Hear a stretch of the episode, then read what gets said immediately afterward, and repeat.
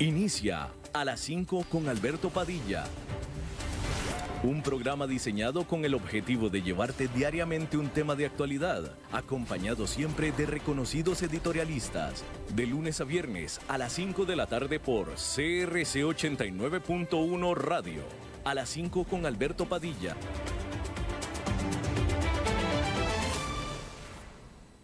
Hola, ¿qué tal? Saludos, bienvenidos a esta emisión de A las 5 con su servidor Alberto Padilla. Muchísimas gracias por estarnos acompañando. Regresamos de nuevo a la actividad en vivo. Eh, ahora sí, pues por un buen tiempo en lo que resta de este año, del 2021. Ya, ya, ya, ya, ya liberamos, ya salvamos, ya liberamos las visitas familiares de otros países, etcétera, etcétera. Así es que ahora sí ya nos podemos reintegrar a las labores de este programa y de este podcast. Le mando cálidos saludos afectuosos desde las instalaciones y la señal de CRC 89.1 FM en San José, Costa Rica, desde donde estamos transmitiendo hasta el punto y el, eh, el punto en el tiempo y el espacio en el que usted nos está escuchando, porque, pues como le estaba diciendo, estamos transmitiendo en diferentes vías para empezar, en la señal de Facebook Live, en la página de este programa, a las 5 con Alberto Padilla, y también en podcast, en las diferentes plataformas, Spotify, Apple Podcast, Google Podcast, etcétera, etcétera. Aquí en Costa Rica, este programa que sale en este momento en vivo a las 5 de la tarde, se repite todos los días a las 10 de la noche, aquí por CRC 89.1 FM. En esta ocasión, detrás de los cristales, controlando los incontrolables, el señor David Guerrero y quien está a cargo de la producción general de este programa es la señora Lisbeth Ulet, la jefa suprema, la gobernadora de este programa. Bueno, hay que comenzar diciendo que en Estados Unidos pues es la temporada de entrega de estados de resultados corporativos trimestrales. Y hay que decir que este 2021 deberá comenzar a traer ganancias a todas las empresas, porque aunque la corrida que se ha estado dando en el mercado accionario ha sido histórica en términos de los récords que se han roto, la gran mayoría de las empresas no están haciendo dinero, solamente son unas cuantas empresas puntuales. Pero bueno, las empresas están comenzando a publicar sus números para el cuarto trimestre del año pasado es decir, también para todo el año 2020. Y hasta ahora no parece que muchas acciones de primera categoría vayan a obtener una calificación aprobatoria en esto. Pero la buena noticia es que lo más seguro es que en el actual 2021 vaya a ser mucho mejor para las empresas en general. Los grandes bancos, JP Morgan Chase, Wells Fargo y Citigroup, entregaron el viernes sus resultados mostrando que aún existen preocupaciones sobre el impacto de la pandemia en el comportamiento de los consumidores y las pequeñas empresas. Delta Airlines también informó la semana pasada de una pérdida récord cuando el coronavirus hizo detener por completo los viajes. Según estimaciones de la firma FactSet Research, se espera que las empresas del SP500, es decir, del indicador Standard Poor's 500, reporten que sus ganancias cayeron alrededor de un 7% en los últimos tres meses del 2020 en comparación con, los cuarto, con el cuarto trimestre del año anterior, es decir, del 2019. Sin embargo, esa deberá ser el final de la sequía de ganancias. FactSet estima que las ganancias de las integrantes del SP500 deberán recuperarse durante el primer trimestre y los analistas pronostican un aumento interanual de casi 17% en el primer trimestre y un aumento de más de 46% en el segundo trimestre. Para todo el año, las ganancias deberían aumentar más del 22%. Ahora, por supuesto, que las empresas se enfrentan a comparaciones relativamente fáciles respecto al segundo trimestre pasado, considerando que gran parte de la economía estadounidense básicamente estuvo cerrada en animación suspendida durante varios meses a partir de marzo. Esa es una de las razones por las que las acciones han vuelto a subir a niveles casi récord, porque venían desde muy abajo. las, las empresas. Pero la recuperación puede estar justificada especialmente si las vacunas y los estímulos económicos conducen a un retorno más rápido a la normalidad prepandémica. Muchas empresas se apretaron el cinturón durante la pandemia, reduciendo costos para preservar los márgenes de ganancias. Eso significa que cualquier crecimiento incremental de las ventas tendrá un impacto mucho mayor en las ganancias futuras. Con eso en mente, los inversionistas estarán atentos a las previsiones de las grandes empresas cuando éstas presenten sus resultados durante esta semana. Hay que decir que allá en Nueva York los mercados estuvieron cerrados este lunes en conmemoración del Día de Martin Luther King Jr. Esta semana, clave serán los resultados que presenten otros grandes, otros grandes bancos, sobre todo Bank of America, Goldman Sachs y Morgan Stanley, así como están programados para informar ganancias Netflix, United Healthcare, Procter Gamble y United Airlines. También presentarán dos gigantes tecnológicos del Dow Jones, del indicador, que en los últimos días han hecho grandes cambios de personal. El primero de ellos, IBM, que recientemente contrató como vicepresidente al ex asesor económico de Donald Trump y exdirector de operaciones de Goldman Sachs, Gary Cohn. Esta empresa informará que la compañía está lista para escindir una gran parte de sus negocios más antiguos para poder concentrarse en sus operaciones en la nube. Y la más grande empresa de chips del mundo, Intel, que anunció que el presidente, su presidente, Bob Swan, dejaría el cargo después de solo dos años al mando, probablemente hablará más en su informe de ganancias sobre cómo buscará volver a encarrilarse a esta empresa que antes era una de los grandes nombres y de los grandes líderes de Silicon Valley, Intel, que bastante ha caído en desgracia, no solamente por esto, sino encima hay que recordar, y aquí se lo informamos, perdió el contrato para producirle los chips al, más grande y más reconocido, al más reconocido, no el más grande, el más reconocido definitivo nombre de computadoras del mundo que es Apple. Apple anunció que dejaría de usar los tradicionales chips de Intel para comenzar a usar los suyos propios, en lo que es un tremendo golpe para Intel. Bueno, este miércoles desvanecerá el escudo legal que protege a Donald Trump como presidente. Hoy en día, Donald Trump es un superhéroe con su escudo en el brazo y embarrado de teflón porque no se le pega nada y todo está perfecto.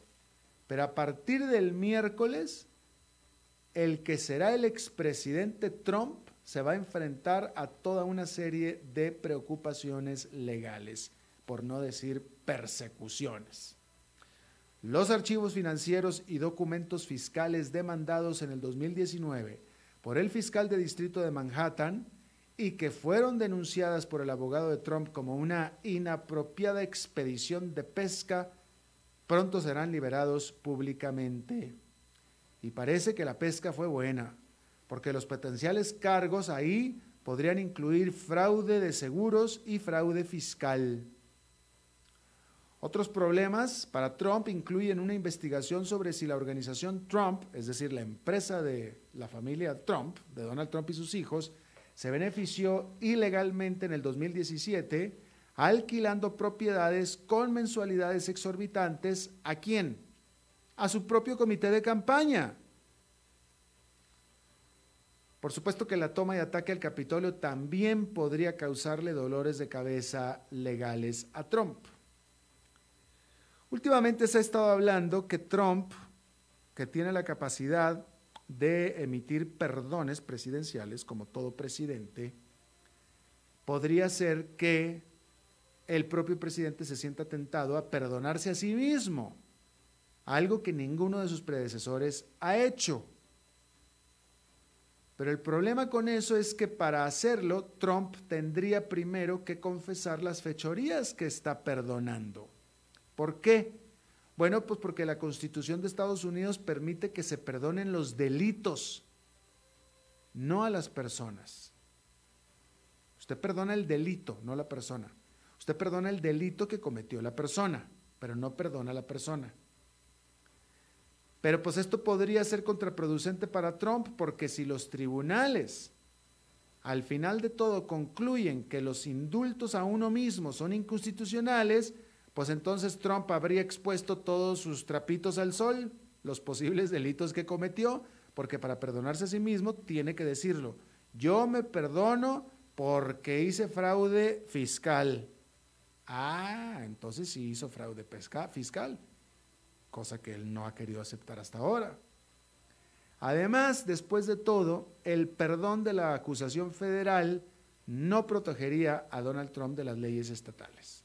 O sea que Donald Trump se pintó solito, solito, ¿eh? Solito se pintó en la esquina de la habitación y ya no puede salir sin embarrarse. Y por supuesto que fue solito. Porque todo lo que le está pasando a Trump, él solo se lo buscó, como cualquier político que busca un puesto de, un, puesto de, elección popular, se lo busca, ¿va? Digo, el que ya en cualquier país del mundo, el que se mete a una carrera política, pues ya sabe que se lo van a venir a atacar por todos lados, así es que tiene que pues, ser muy ducho, muy hábil con lo que hace. ¿No? Por eso es que George Bush es un expresidente republicano muy feliz, Barack Obama es un expresidente demócrata muy feliz, ¿no? George Bush padre fue un expresidente republicano muy feliz, Bill Clinton ahí anda muy feliz, Donald Trump no va a poder decir lo mismo. Porque encima de que parece ser que cometió varios delitos antes de ser presidente, encima vino y los cometió también durante su presidencia y aparte se peleó con todo el mundo. Todo el mundo que podría haber ayudado, se peleó. Así es que ya nadie lo quiere y no se lo van a perdonar. Así es que no dude usted que Donald Trump incluso vaya incluso a ser hasta arrestado después de que deje de ser presidente. Vamos a ver, vamos a ver. Bueno, en una acción cometida por un compadre de Donald Trump. Donald Trump tiene pocos amigos, pero los que tiene son buenos amigos y uno de ellos es Vladimir Putin. Hay que decir que no se suponía, no se suponía que Alexei Navalny hubiera sobrevivido a un intento de asesinato hace cinco meses.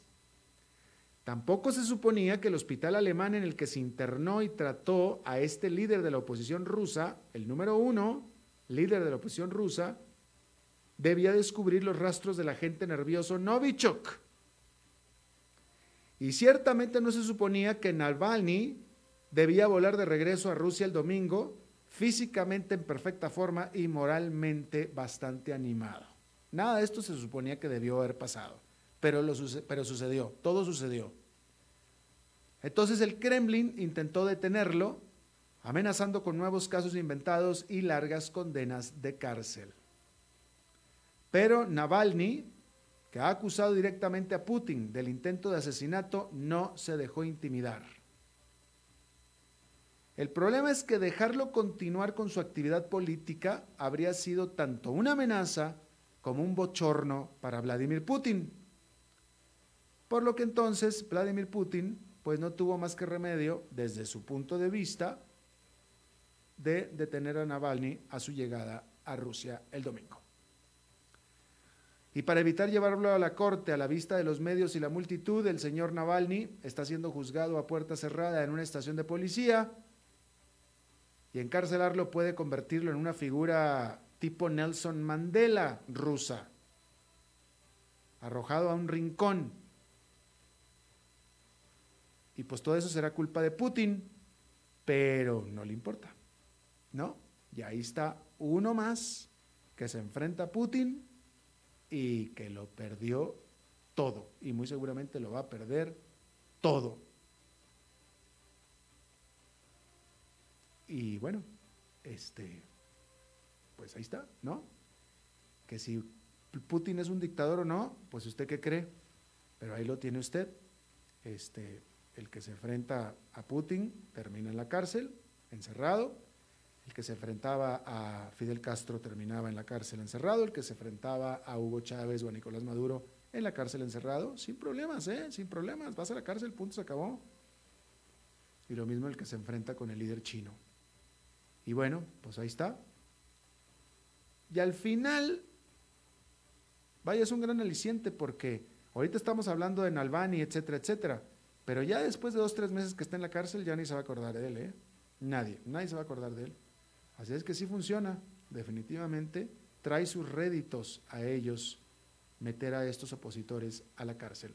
Hablando de la cárcel, este lunes, un tribunal de Seúl condenó al jefe de una de las empresas más reconocidas del mundo, Samsung, a dos años y medio de prisión por sobornar a un expresidente de Corea del Sur.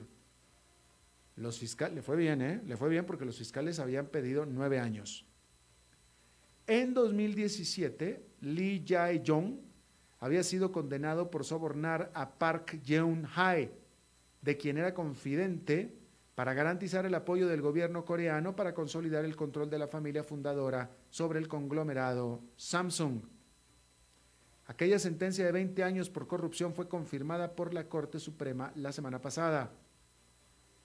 El señor Lee pasó casi un año en prisión antes de que un tribunal de apelaciones anulara parte del veredicto, 18 años, para que pase ahora nada más dos años y medio. Nunca admitió haber cometido un delito, pero últimamente ha expresado su pesar por sus tratos con la señora Park. Lee aún puede apelar contra el veredicto este lunes, pero es poco probable que el resultado cambie ya que la Corte Suprema ya había emitido opinión sobre el caso. Por otra parte, Lee está acusado de manipular los precios de las acciones para facilitar una fusión. Nuevamente niega haber actuado mal. Y a ese juicio lo más probable es que Lee tendrá que asistir desde la cárcel.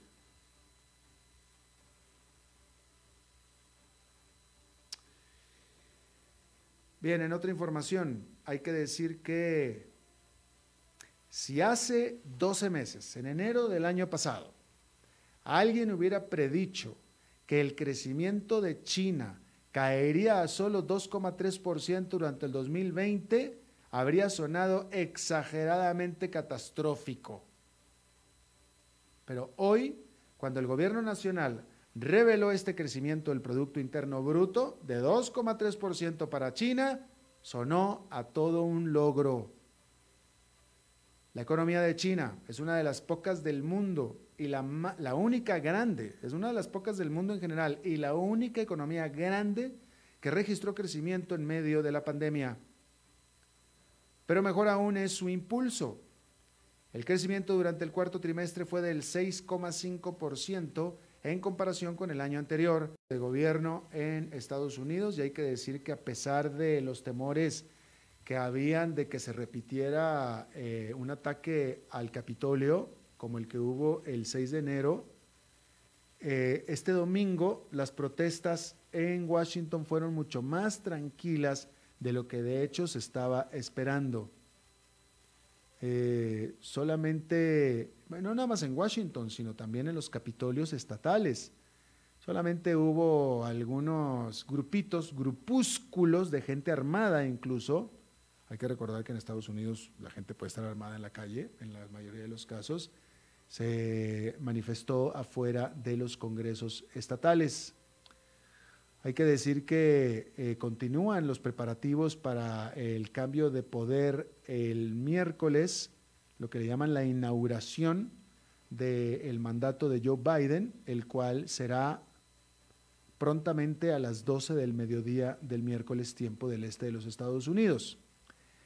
El servicio secreto, que es el servicio de protección presidencial, ha establecido una, lo que le llaman una zona verde dentro de el perímetro de la Casa Blanca y del Capitolio, una zona verde muy altamente protegida.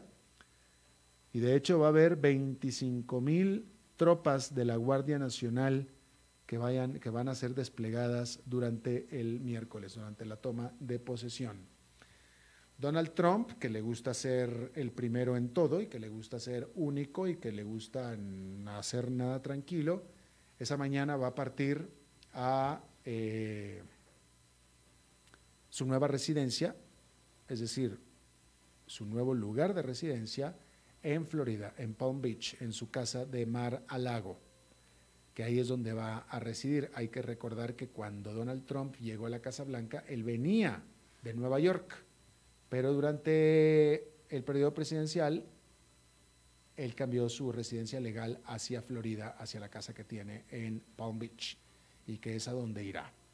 Todo esto significa que no estará presente en el traspaso del poder sería el primer presidente saliente de la historia de Estados Unidos que no está en el traspaso del poder para entregar el poder a su sucesor. Es la primera vez.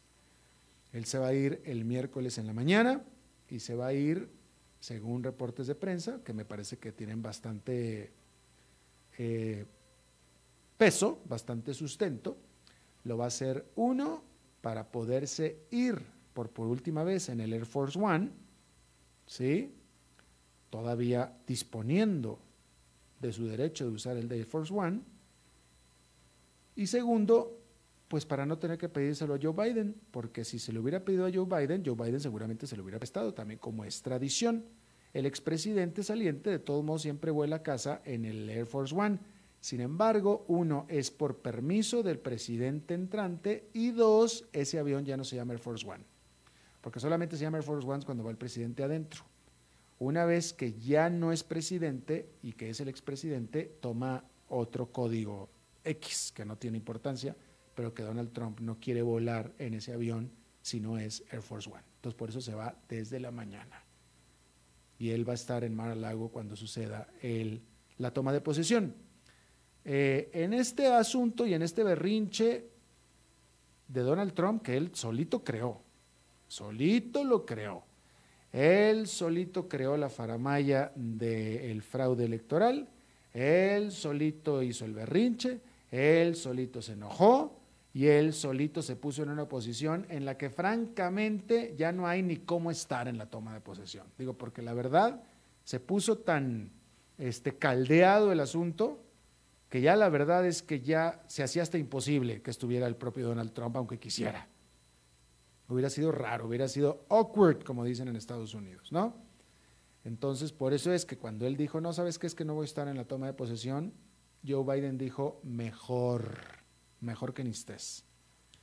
En esta situación que empujó totalmente y que produjo y que empujó y que patrocinó y que todo Donald Trump solito.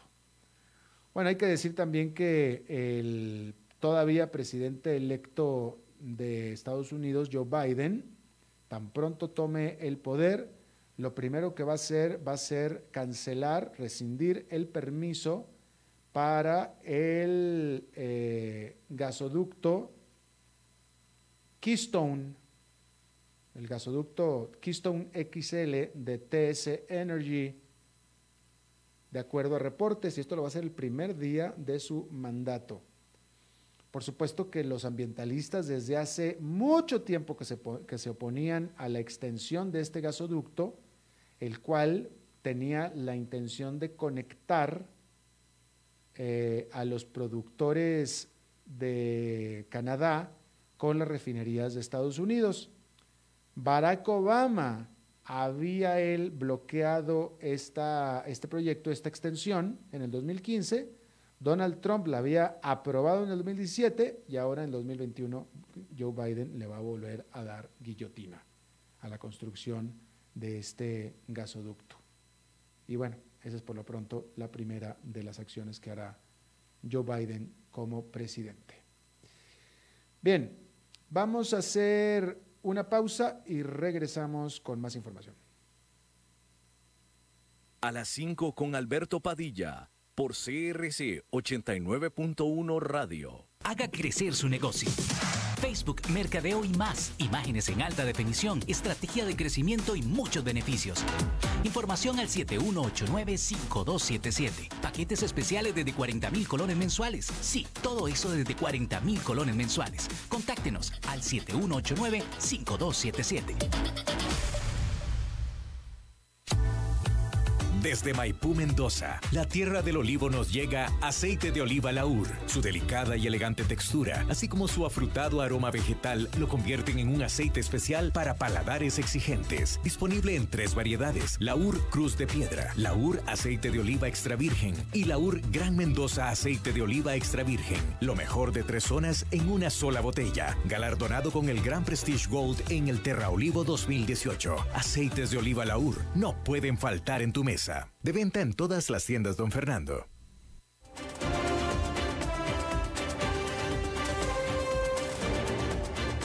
Seguimos escuchando a las 5 con Alberto Padilla.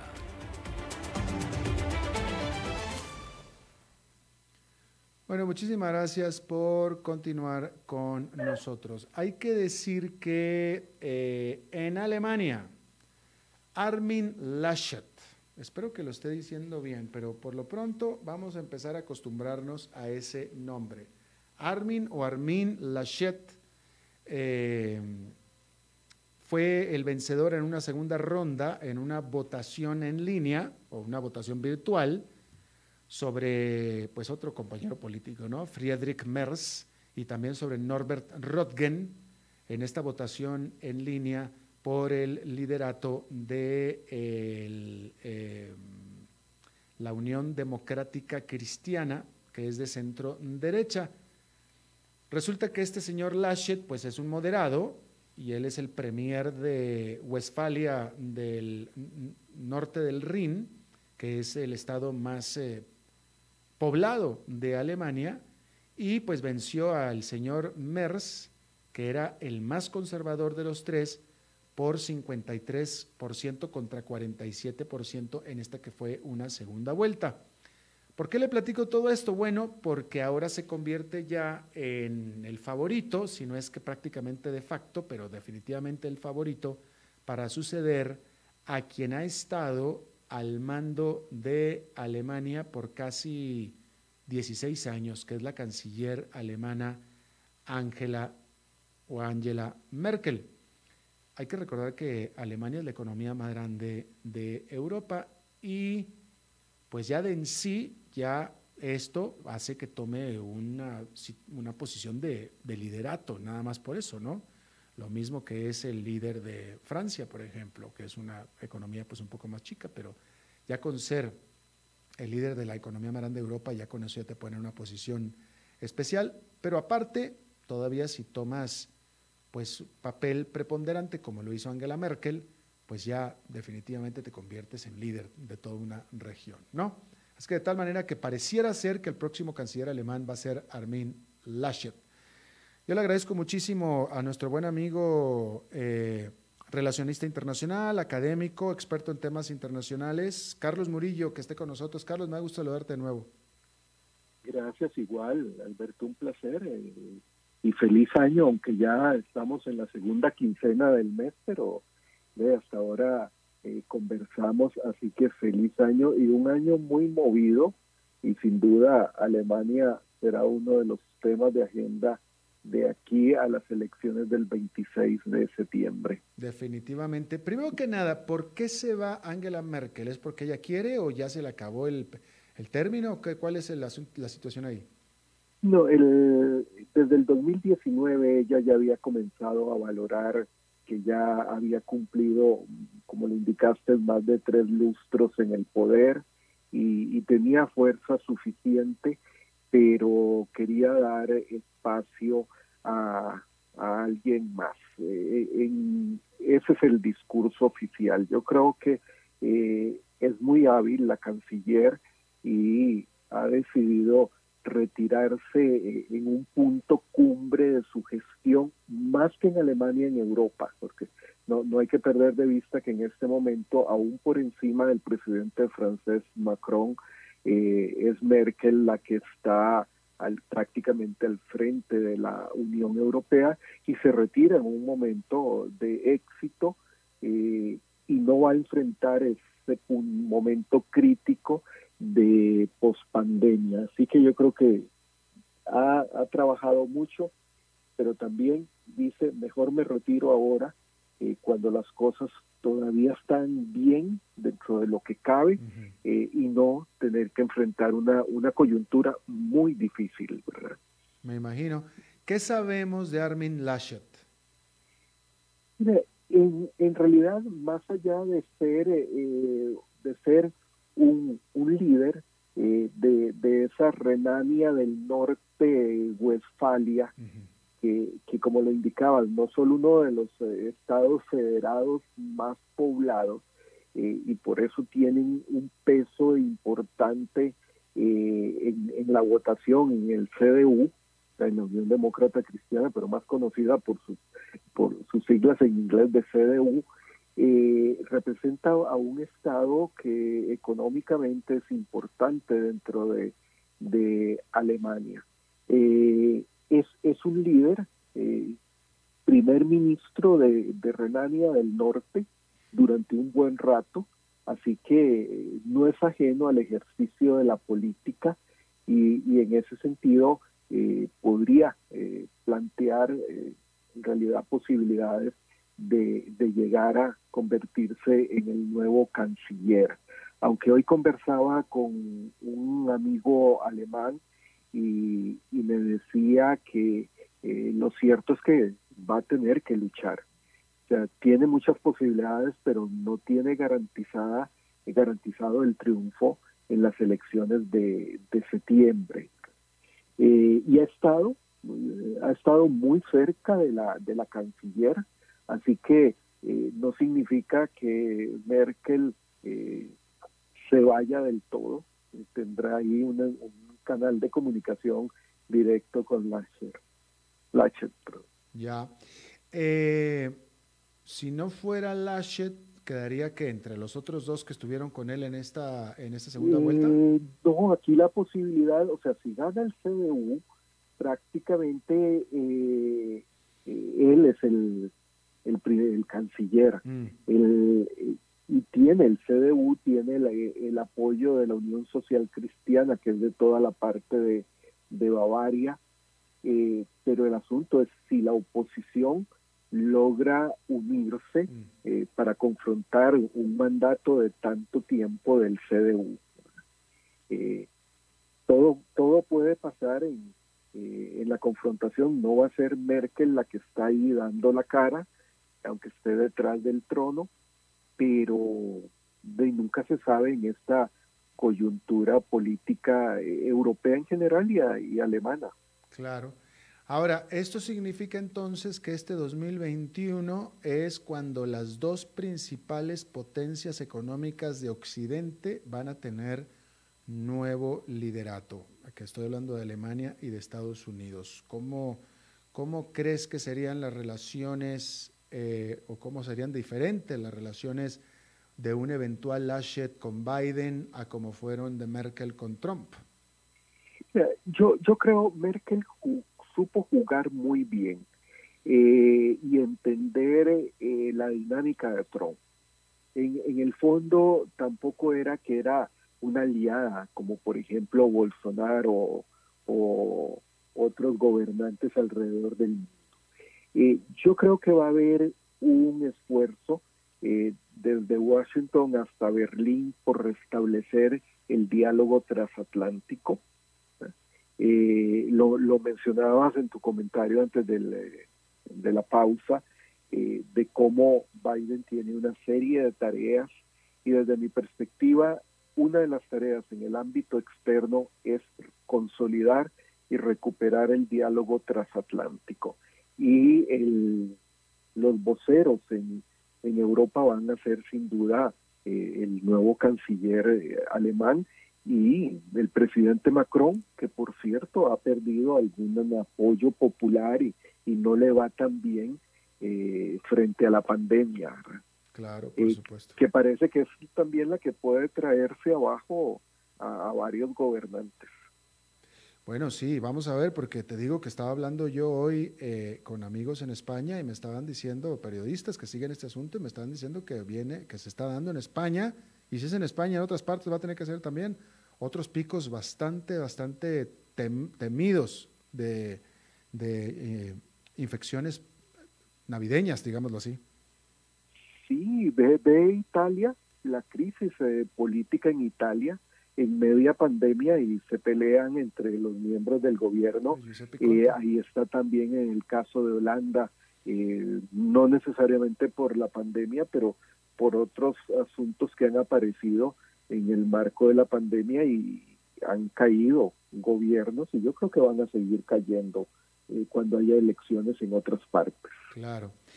Eh, a ver, Carlos, ¿qué opinas tú? Vamos a Estados Unidos. Eh, hasta el 6 de enero, hasta el 6 de enero del miércoles de la semana pasada, antes de que se diera este ataque, toma, golpe, le, le podemos poner cualquier calificativo al Capitolio, el Congreso de los Estados Unidos me parecía a mí que Donald Trump todavía comandaba un liderato muy, muy importante con todo y que perdió las elecciones.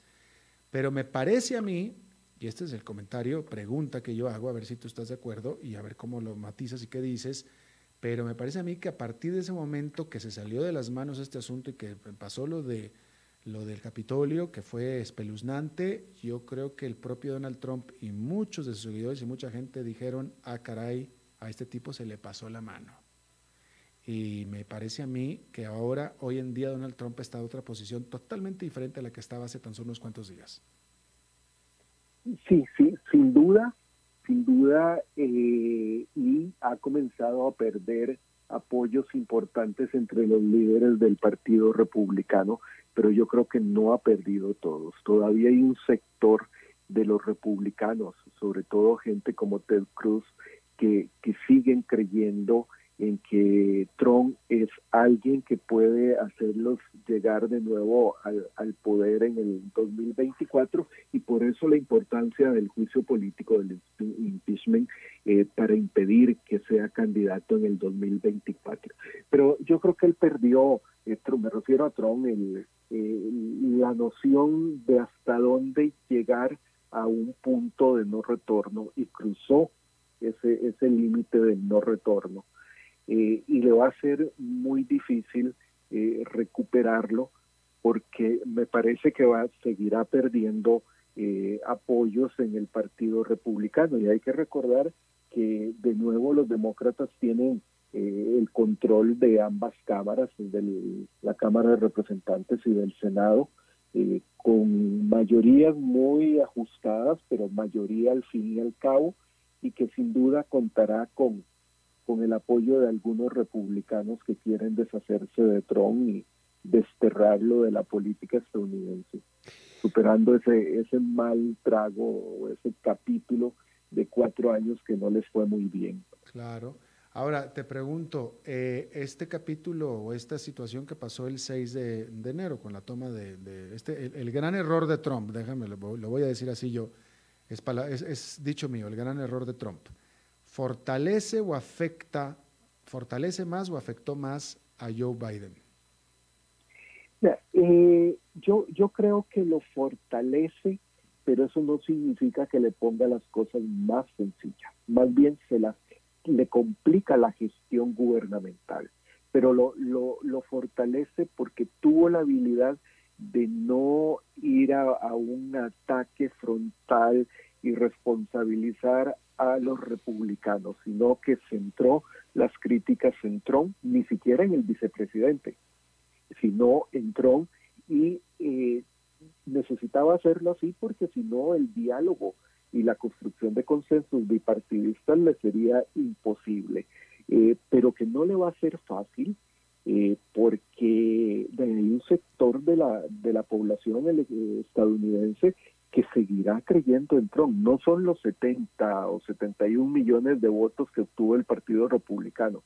No todos eh, esa cantidad son seguidores de Trump, pero sí hay un sector eh, muy, muy diverso, muy heterogéneo, que por distintas razones seguirán respaldando a, Trump. Y como yo creo que él nunca va a reconocer eh, que perdió las elecciones, siempre va a decir, me las robaron, eh, esa gente va a seguir apoyándolo. Y que tan heterogéneo como que ahí hay negacionistas, eh, hay los de grupos, de estos grupos conspiracionistas, es, es una masa muy diversa y hay gente radical de extrema derecha, ultraconservadores, que como lo decías, van a seguir utilizando las armas al estilo de hace mucho tiempo en, los Estados Unidos eh, para buscar eh, influencia política.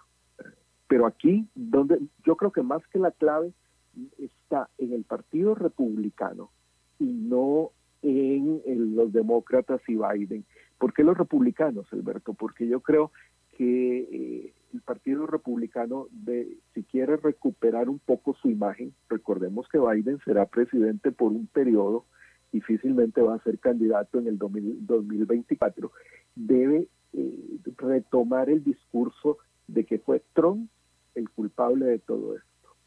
Eh, precisamente, no los republicanos. Precisamente te pregunto entonces, a, los republicanos en este momento les conviene sacar de la jugada a Trump como lo quieren hacer los demócratas o no les conviene. Y cuando hablo de sacar de la jugada es hacerle un juicio para tratar de, para evitarle, impedirle que corra en el 2024. Mira, yo creo que eh, lo necesitan los republicanos. Primero porque hay muchos candidatos. ¿Qué necesitan?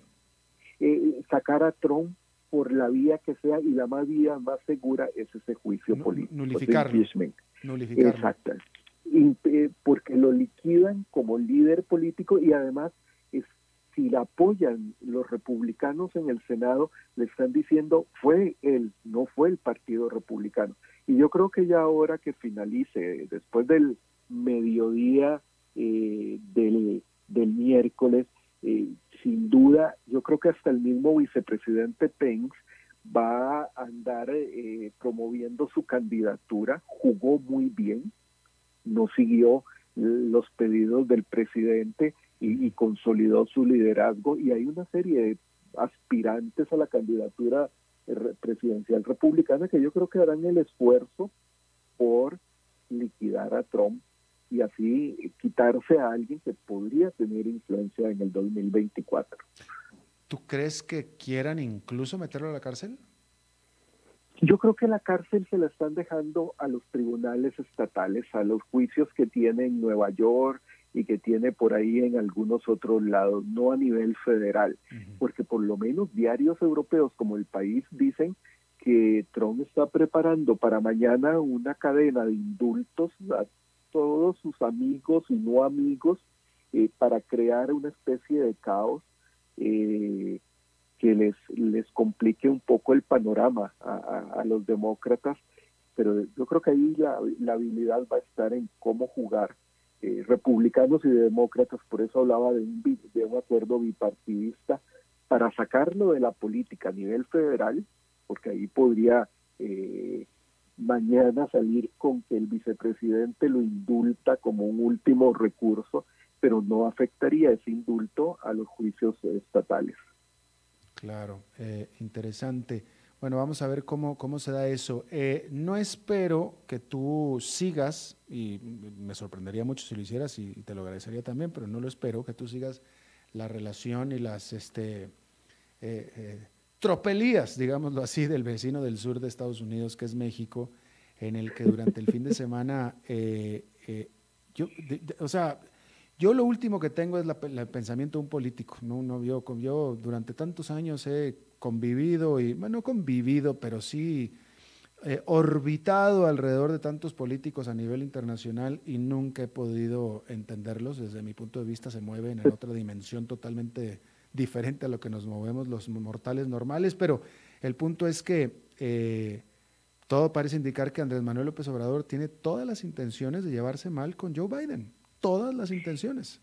Yo, yo siento qué difícil es tratar de eh, entender a Andrés Manuel López Obrador, porque eh, yo hubiera pensado cuando asume el poder que lo, lo que nunca haría era llevarse bien con Trump. Exacto.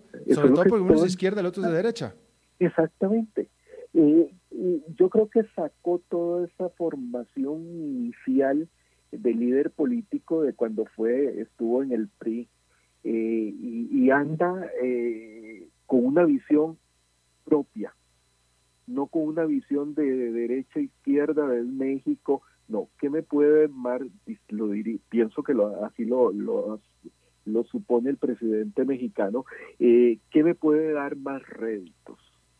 Eh, es un error confrontar a, al presidente Biden y, manejar ese discurso de, de, la doctrina de política exterior de no opino, eh, de México no opino, pero por el otro lado siempre tomo posición.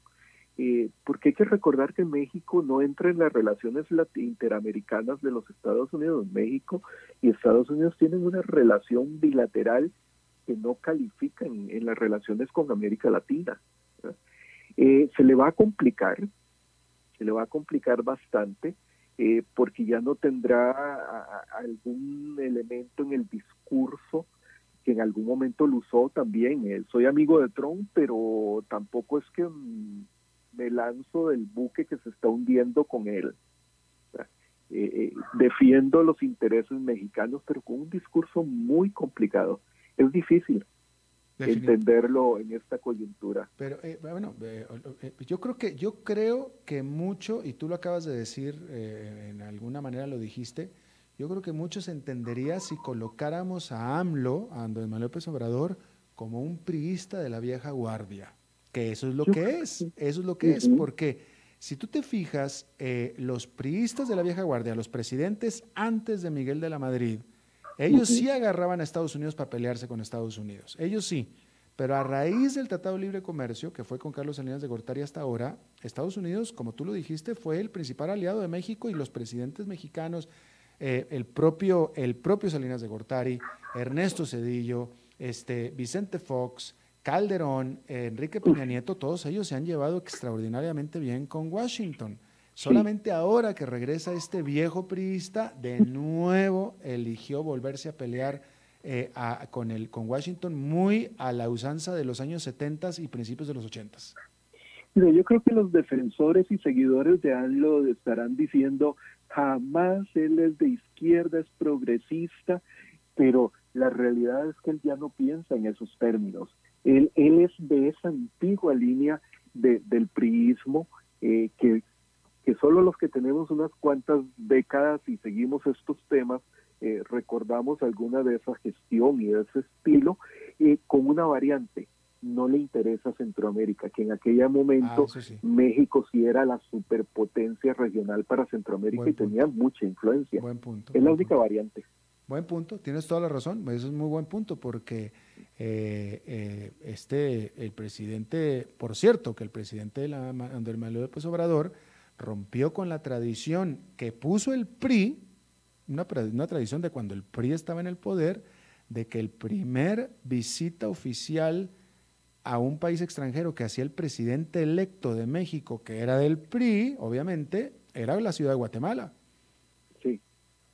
Y ya la rompió AMLO porque no ha ido, no ha salido del país era, yo lo viví hace bastantes años en Ciudad de Guatemala, eh, ya cuando eh, entre académicos y estudiantes universitarios se comienza a hablar normalmente después de medianoche de, de, los temas que no se comentan en, público, eh, la influencia mexicana es notable en, en ese momento y era el referente.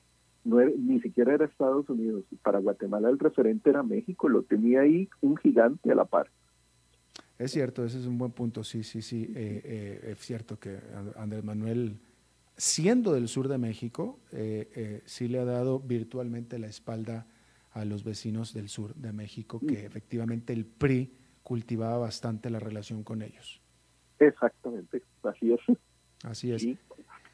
Carlos Murillo, académico, publirelacionista internacional, o mejor dicho, relacionista internacional, buen amigo, te agradezco muchísimo que hayas platicado de nuevo con nosotros. Con gusto, Alberto, un placer más bien. Hasta luego. Bueno, eso es todo lo que tenemos por esta emisión de A las 5 con su servidor Alberto Padilla. Muchísimas gracias por habernos acompañado. Espero que esté terminando su día en buena nota, en buen tono y nosotros nos reencontramos en 23 horas. Que la pase muy bien.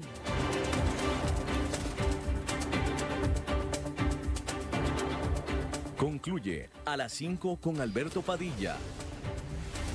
Un programa diseñado con el objetivo de llevarte diariamente un tema de actualidad, acompañado siempre de reconocidos editorialistas, de lunes a viernes a las 5 de la tarde por CRC 89.1 Radio, a las 5 con Alberto Padilla.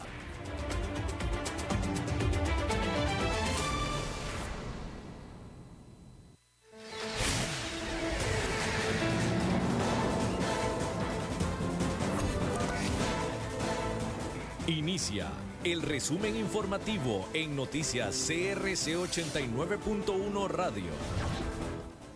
Hola, ¿qué tal? Son las 17 horas con 56 minutos y estos son nuestros titulares.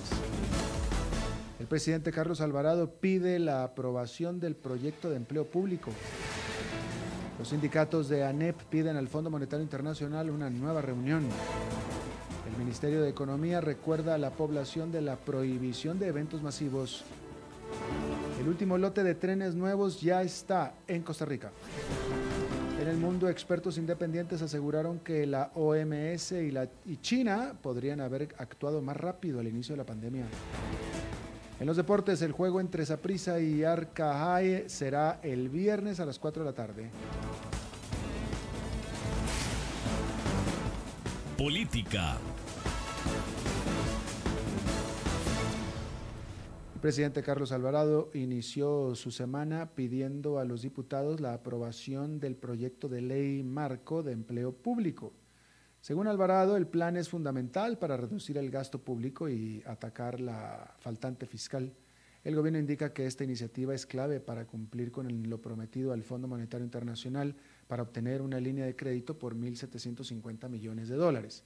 El proyecto aún está pendiente de atravesar dos días de mociones en el Parlamento y su futuro aún es incierto, pues existen al menos dos versiones de texto que se barajan entre los diputados.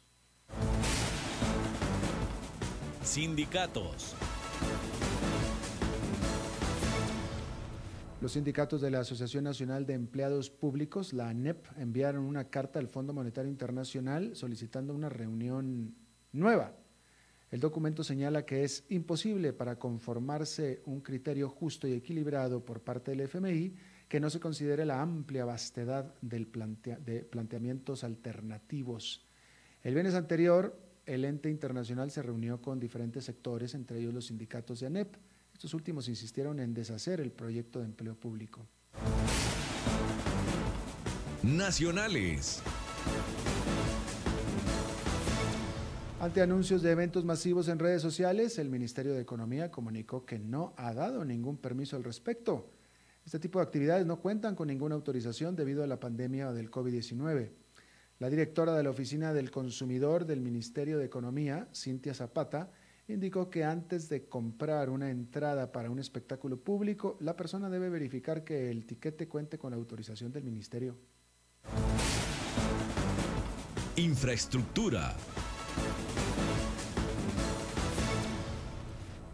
El segundo y último lote de cuatro trenes nuevos ingresó la tarde de este lunes a Puerto Caldera por medio de la embarcación BBC Campana proveniente de China.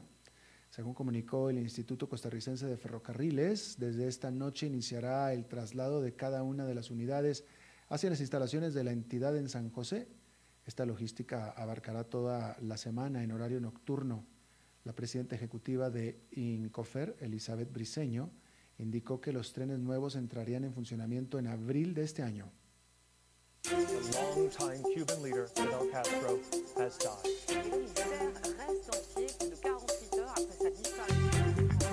Internacionales. Los expertos independientes encargados de evaluar la respuesta mundial y para quienes la propagación del COVID-19 se vio beneficiada por una epidemia en gran parte ocultada, concluyeron que tanto la Organización Mundial de la Salud como China podrían haber actuado más rápido al inicio de la pandemia. En su segundo informe, que debe ser presentado este martes durante una reunión de la OMS, El panel de expertos subraya que al referirse a la cronología inicial de la primera fase de la epidemia, se constata que habría sido posible actuar más rápido sobre la base de las primeras señales. La pasión de los deportes en noticias CRC 89.1 Radio. El juego entre el Deportivo Saprissa y el Arca Haye de Haití por las semifinales de la Liga con CACAF se realizará este viernes a las 4 de la tarde y no miércoles como estaba originalmente planeado. Según un comunicado de prensa emitido por la CONCACAF, el cambio se debe al atraso en algunos procesos migratorios necesarios de los jugadores haitianos a suelo nacional para este encuentro. El partido se disputará en el estadio Ricardo Saprissa Aima y dará un boleto a la gran final de la Liga CONCACAF en su edición 2020-21. Esto está informado a las 18 horas en punto. Gracias por habernos acompañado. Los saluda Alberto Padilla. Que tenga buenas noches. Más noticias en nuestra web, crc891.com. Seguimos en Facebook, Instagram y Twitter como CRC891 Radio y en Telegram como Noticias CRC. Más noticias cada hora.